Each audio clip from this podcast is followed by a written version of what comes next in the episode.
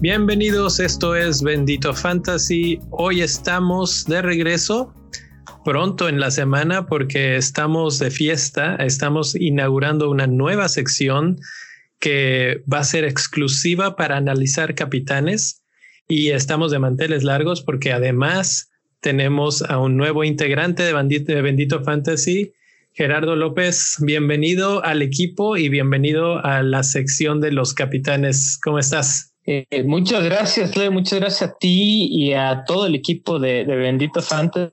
Y es cierto, se inaugura una nueva cápsula, eh, la cápsula de capitanía, y es un tema que esté de más. Eh, muchas veces nos pasa que tenemos el equipo ya armado, la transferencia ya identificada, pero, oh sorpresa, nos falta la, la opción de capitán y pues es algo crucial en, en, en, Fantasy Premier League porque pues el capitán se lleva de puntos cada semana, ¿no crees, Leo? Totalmente. Y digo, ahorita estaremos hablando de capitán, pero algún día estaremos hablando del famosísimo triple capitán.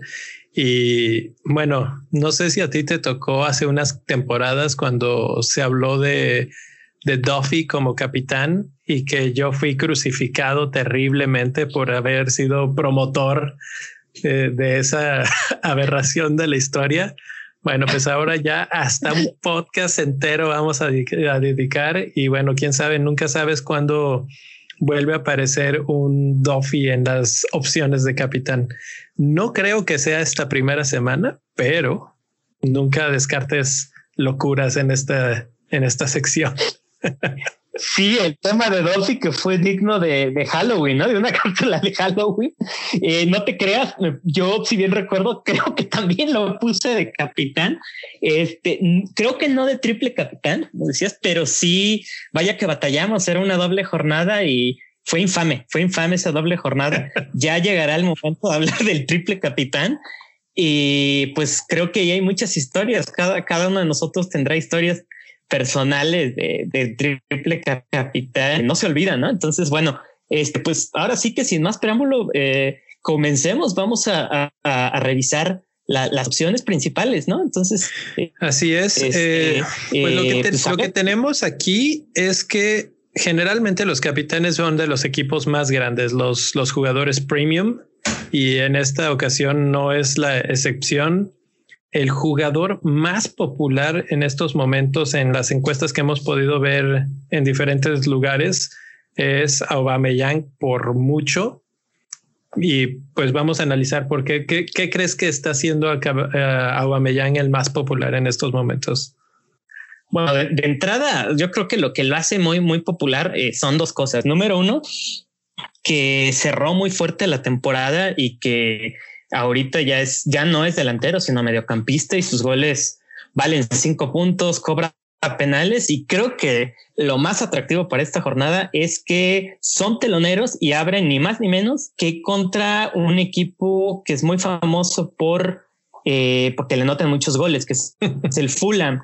Entonces, bueno, si bien, si bien este, revisando eh, información sobre, sobre el desempeño de este equipo de Londres hace eh, la temporada pasada en la Championship, eh, me di cuenta que sí cambió su estilo de juego Scott Parker y ya son más defensivos, pero por más defensivos que sean, vamos, son vienen, son recién ascendidos, ¿no crees, Leo?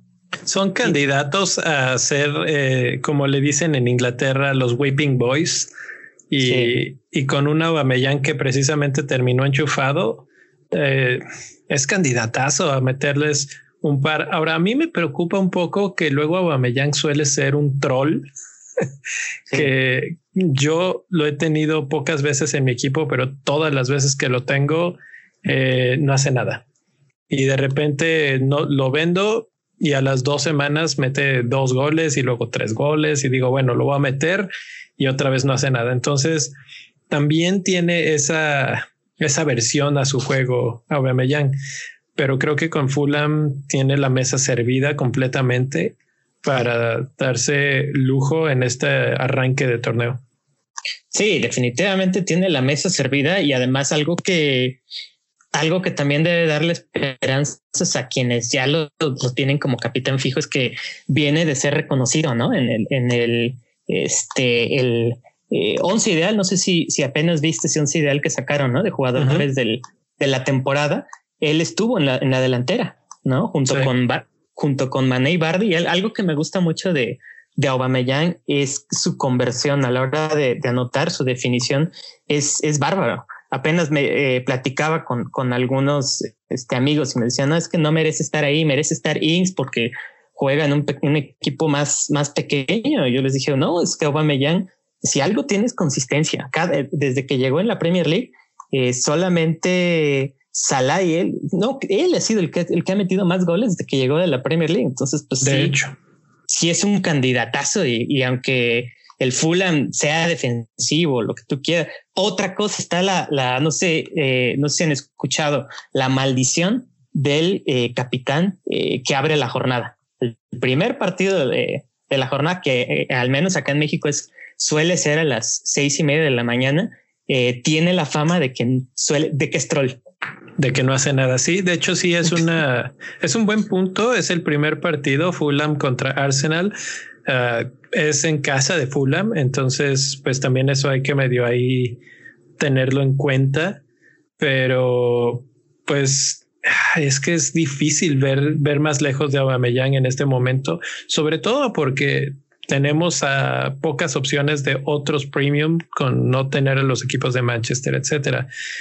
Eh, un punto que se me hace interesante es que hay 44.3% de los equipos seleccionando a Aubameyang.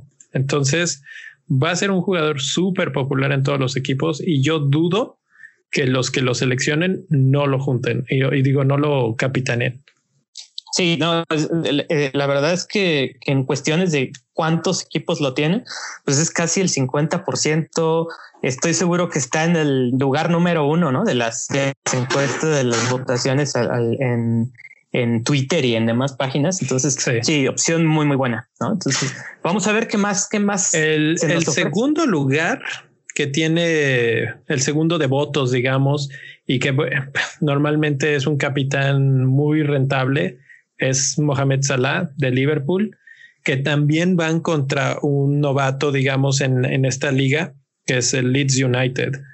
Eh, Salah, mismo precio de Aubameyang, misma posición de Aubameyang, pero viene del equipo campeón. Entonces, pues no sé qué mucho se le puede agregar a, a decir que Salah es una excelente opción. Sí, vamos, Salah es, yo creo que el capitán por excelencia de, del Fantasy Premier League desde que llegó. O sea, tiene números de verdad matones. No es lo que estaba revisando hace, hace unos días. No ha habido, no, no hubo jugador la temporada pasada con mayor número de, de, de oportunidades manifiestas de gol. Y además, algo que caracteriza a Salah es que sus mejores números se dan en casa en Anfield. Eh, como tú dices, algo que tiene en común con Aubameyang es que abre contra un recién ascendido. Es un viejo conocido de la Premier League. Regresan después de mucho tiempo, más de una década, y eh, por ahí eh, supongo que algunos la están pensando porque el Leeds de Bielsa tiene la fama de ser muy organizado. Eh, me parece que fue el equipo con, con mejor rendimiento defensivo en la segunda división. Este, no sé, en los últimos 10 años. Entonces sí son números pues bastante esperanzadores, ¿no crees, Leo? Para el Leeds. Eh, eso es un dato eh, bastante importante. Nosotros eh, lo comentábamos en el episodio del podcast de esta semana que el Liverpool obviamente ganó el torneo y tenía tantos partidos adelante de, después de ganar que sí le sacaron el pie del acelerador, etcétera, pero ya no se veían tan bien, incluso poquito antes de concretar el triunfo ya final de la liga. Y no ha pasado tanto tiempo desde que terminamos la liga anterior. Entonces sí queda un poquito ahí como que la duda de cómo van a andar. Y pues vienen contra un equipo que todo mundo tenemos el gran signo de interrogación. Van a ser fáciles, van a ser difíciles, serán el nuevo Sheffield United, que se defiende muy bien. Eh, la verdad es que yo nunca he visto sus partidos, entonces no puedo juzgar si son el clásico equipo que se repliega como Burnley o un equipo que te, que te agrede y que es muy físico y que presiona mucho como Wolves. Sí, pero lo que sí espero es que va a ser uno, un equipo que te va a competir todo el partido. Entonces, por eso creo que Salah está un pasito abajo en cuanto a la competencia por capitanía contra Aubameyang precisamente. Sí, eso que, que mencionas es un buen punto. El Leeds eh, creo que tiene una identidad muy, muy eh, propia, sobre todo porque viene con Bielsa, ¿no? Que es un, un técnico eh, muy famoso por ser táctico. Entonces, a mí algo que sí, digámoslo, me atrae de tanto de Salah como, como de otros, otros jugadores de Liverpool es que eh, van a comenzar sin, sin, el central Ben White. Creo que eso ya lo, lo hablamos en, el, en, el, podcast pasado. Mm, pierden a Ben White, que es, es, un jugador que les dio mucha solidez defensiva. Entonces, eh, no sé si esté para debutar eh, Koch, que es un jugador que viene de Alemania. No lo he visto jugar, la verdad, este mucho viene del Freiburg, pero algo que, que sí salta a la vista es que cuando no sé, debutas en Premier League con dos centrales que no se conocen entre sí. ¿Te imaginas la fiesta que también que puede tener Salah y Mane ahí si se descuidan? Porque para, creo que en, la defensa es muy, muy importante que, se conozcan entre ellos y además Bielsa es muy conocido porque casi no rota, le gusta que sus, sus jugadores generen una, una química eh, pues notoria, ¿no? Entonces, por ahí en, eh, creo que sí podrían dejar ir algunos goles en, los, en lo que se acoplan los, los defensas. Fíjate que eso es otro gran punto, eso de que no rota y que pues le gusta esa consistencia, digamos. Y me quedé pensando ahorita, dijiste Salah y Mané, ¿sí? Y, aquí empieza a entrar un poco una discusión muy de fantasy, que es el eh, que tanta gente los tiene. Ya lo mencionamos con Abameyan, que es casi el 50%. Salah es menos, es 29.8% pero el tercer lugar en las encuestas es Mané, que está solamente en 13% de los equipos. Y la verdad es que no es tan lejano a Salah en cuanto a lo que te puede eh, dar como puntos. La temporada pasada Mané terminó con 221 comparado con Salah que terminó con 233. Es una diferencia mínima. Sí y habrá que pensar un poco qué flanco de la, de la defensa de Leeds puede ser más vulnerable en este caso, porque tal vez ahí está uno de los secretos que no está considerando mucha gente. O sea, Salah es como por automático el jugador estrella y todos nos vamos con él. Pero no será que por ahí estamos ignorando a Mané, que puede ser no solo igual de eficiente sino mucho más diferencial y ayudarte a dar un brinco más importante en los rankings en el fantasy de, arranque. Que, fíjate que mencionaste un muy buen punto, este Leo, ahorita que es la cuestión de cuántos equipos tienen a Mané. Pues la verdad es que sí está en todo el derecho de llamársele diferencial, apenas tres y pico por ciento. Y un dato que lo pone por encima del Salah para este tipo de partidos es que Mané no necesita de tantas oportunidades, tantos tiros. Tiene una mejor definición que Salah y además se busca muy bien los espacios. Entonces creo yo que para esta jornada Mané puede ser letal, sobre todo cuando se enfrenta, como ya decía, a centrales que no han jugado este, juntos antes, ¿no? Entonces creo que Mané por ahí puede ser un, un, gran, sí, un gran revulsivo para aquellos que quieran dar, como dices tú, el primer, el salto en la desde la primera jornada, ¿no? Entonces, eh, sí, yo creo que, que Mané, algo que tienen en común Mané con, con Bardi y con, con Aubameyang, que fueron los, los tres elegidos en el equipo del, del año, es que los tres, insisto, no necesitan de muchas oportunidades, son lo que se conoce como delanteros matones. Y pues ese es el, verdadero top tres, digamos. Ahorita, eh, insisto, como no existen los equipos de Manchester esta semana, pues se eliminan muchas opciones muy interesantes como Fernández, como De Bruyne, como Sterling.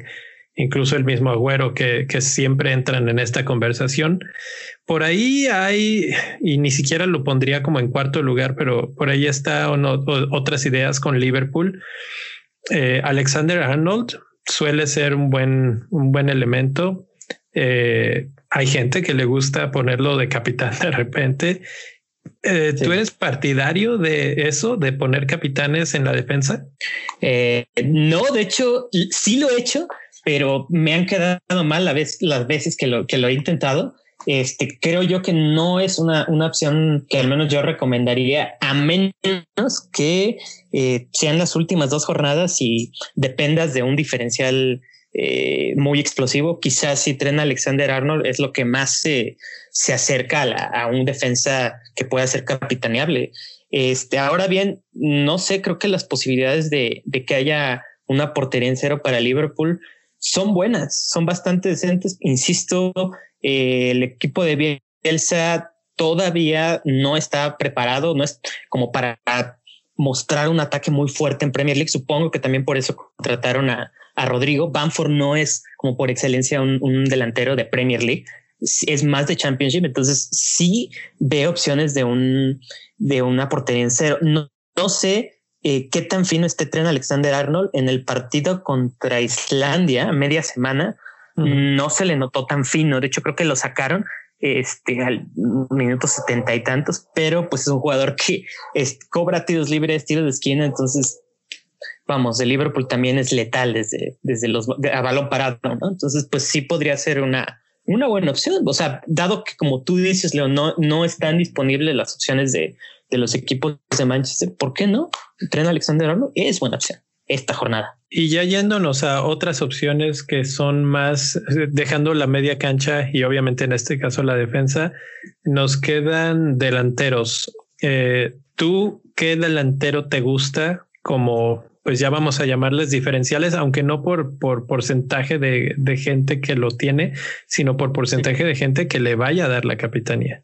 Claro, ese punto que mencionas es importante, o sea, no tanto por, por cuánta gente lo tiene, sino cuántos se van a animar a darle la capitanía. Me voy a, me voy a arriesgar y, y esta es una opción pues hipster, ¿no? Se antoja hipster porque, porque es aquel jugador alternativo, bueno y todo, pero que nadie está mirando ahorita y me voy a, voy a arriesgarme, voy a decir a Harry Kane.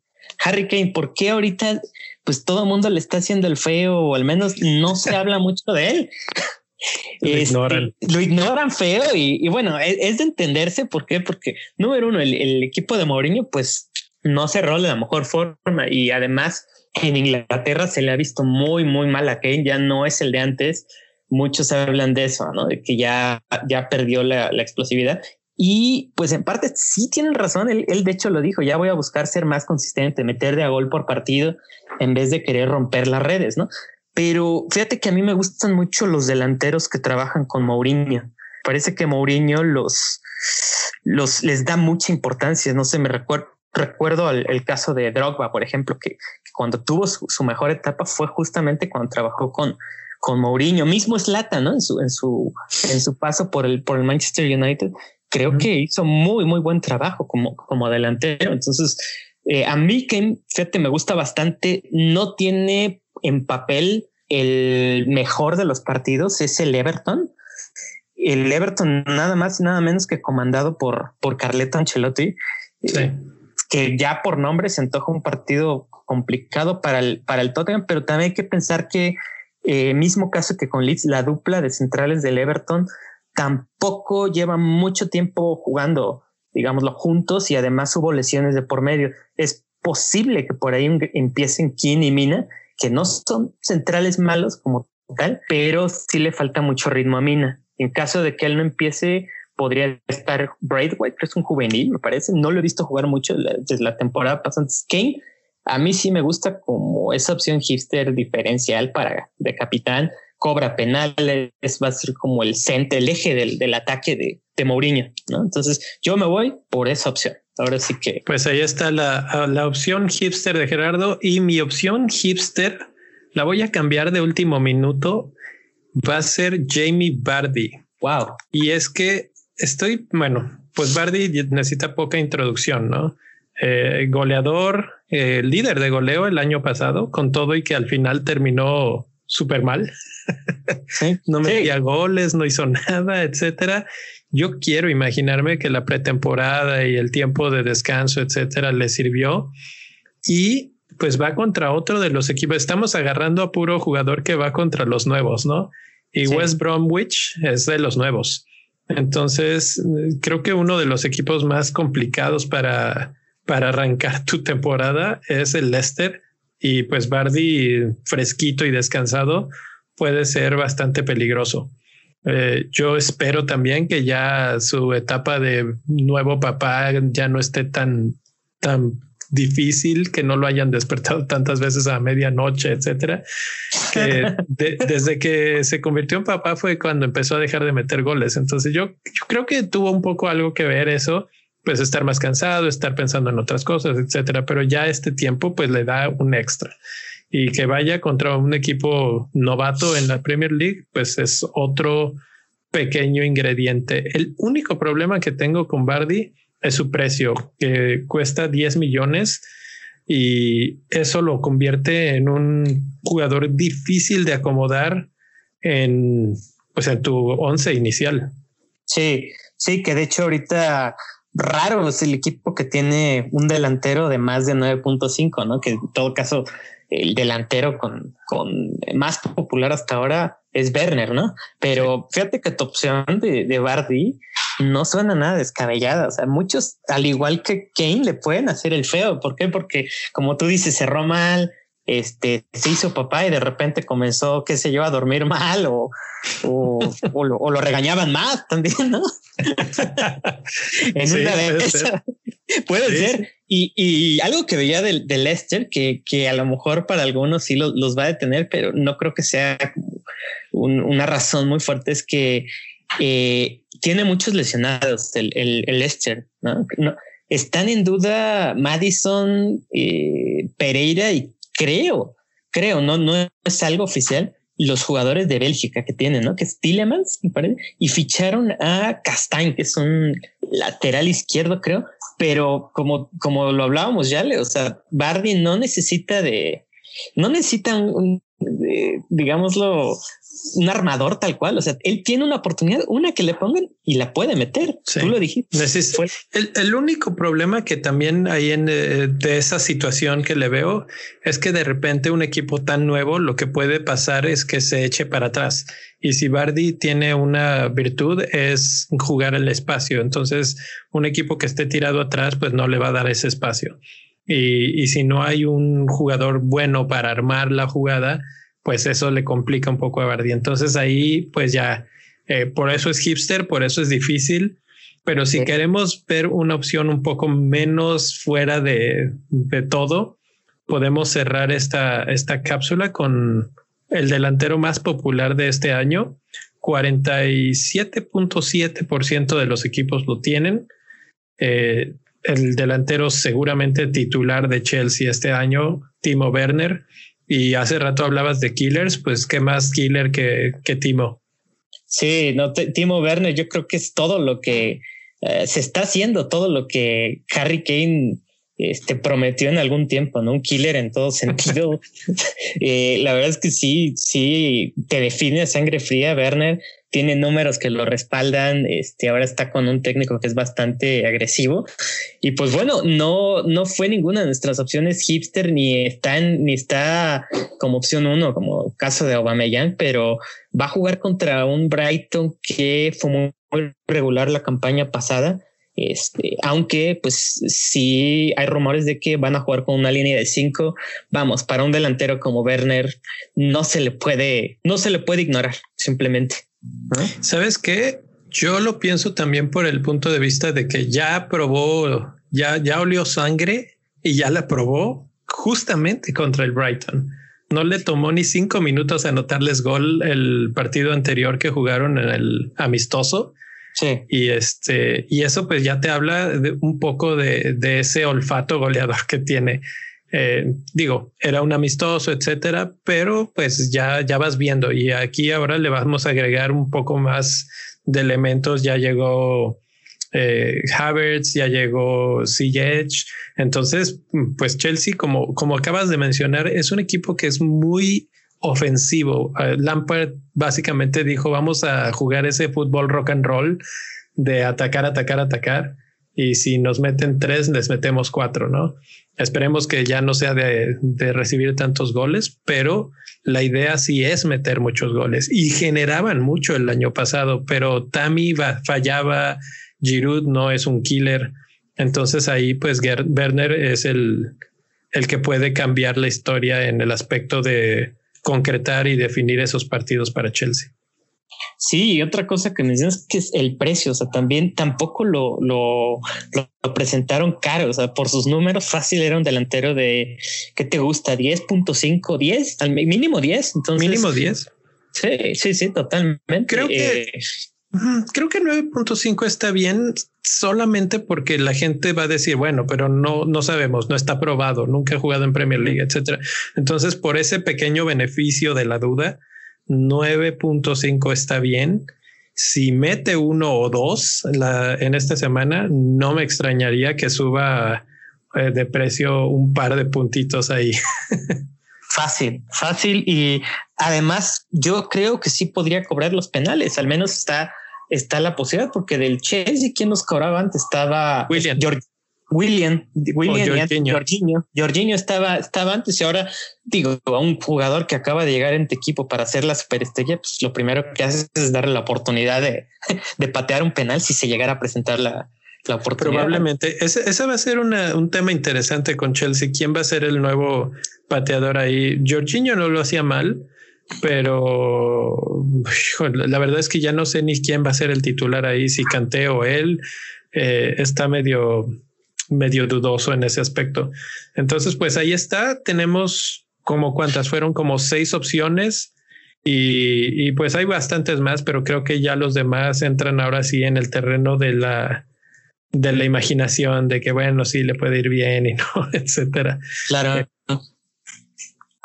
entonces, ¿qué te parece si cerramos este episodio con la gran duda que tienes para tu equipo? Ahorita ya estamos cerrando, ahora sí, el, pues el formado de nuestros equipos, con qué vamos a jugar, un 3-4-3, un 3-5-2.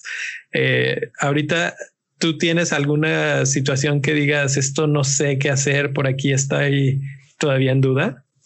Pues fíjate que vaya coincidencia, porque la parte que más me está generando problemas en mi equipo tentativo es la delantera. O sea, ahorita, ahorita estoy con tres delanteros. Tengo uno fijo que es Davis, que va a ser el que esté en la banca todo el tiempo porque cuesta 4.5. No, no quiero hablar mucho de él. Y mis otros dos delanteros, este, apenas veía una de tus publicaciones, no sé si ya hayas cambiado de parecer, pero eh, al menos vi uno en el que coincidíamos y ese delantero es Callum Wilson. Mm. De hecho, era del que quería hablar. Eh, mi gran duda es si va a jugar. No sé si esté lesionado o no, si esté a tope o no, si ha estado entrenando o no. Si está, yo creo que juega y si juega es un gran elemento y una vez más va contra un equipo que no es así que tú digas súper bueno, es el West Ham. Entonces, Callum Wilson, Fraser, San Maximán, eh, un equipo que, promete bastante. Sí, no, es que sus contrataciones yo creo que han sido la sorpresa de, de esta de, este, de esta ventana de transferencias es que definitivamente se armaron muy bien. Este, contrataron al renegado Fraser y es un jugador que a mí en lo personal también me gusta bastante Wilson. Eh, como nota, eh, muchos jugadores de Fantasy Premier League comenzaron la temporada pasada y, y, creo que hasta la antepasada con Callum Wilson y a muchos no les gustaron los resultados. Creo que sacó algo así como cinco puntos los primeros cuatro partidos, luego siete y de ahí se apagó. No sé si te acuerdas, Leo. Sí, sí, sí, estuvo. De hecho, yo lo metí. Eh, no sé qué tanto tiempo hayas oído Bendito Fantasy, pero ya es famoso que yo mato a jugadores. El, día, el día que lo metí, ese día dejó de meter goles y nunca regresó. Wow. No, e, esta vez, o sea, yo creo que está la duda que tú dices, o sea, va a jugar como va a empezar el, el partido, va a estar en la banca. Yo alcancé a ver eh, por ahí una publicación de seguidores del Newcastle en donde se le cita y le dice que él quiere jugar de arranque porque le encanta meter goles contra el West Ham. Y de hecho, y eso está chistoso, un, un, recuerdo que tengo de él y, creo que él también lo tiene muy presente. Una vez les metió con el Bournemouth en ese mismo estadio, el del, el del West Ham en Londres, tres goles, metió un triplete. Callum Wilson. pues ahí está ya, ya nada más para cerrar aquí la opción wildcard completamente random de capitaneable si juega y tiene tanto hambre de meterles goles al West Ham, ¿por qué no? Callum Wilson, el hombre, el hombre del momento, digamos, en cuanto a las transferencias. Que además sería otro que posiblemente cobre penales. o sea, todos los que hemos hablado, salvo por Mané, me parece, y bueno, y Arnold, creo que van a cobrar penales desde, desde mi punto de vista. Entonces, por ahí está en mi equipo, creo que también está en el tuyo y es el único fijo. Fíjate, si empieza, los otros los sigo cambiando, mis otros delanteros. No sé en tu caso cómo sea. Leo. No, yo esos son los últimos que tengo.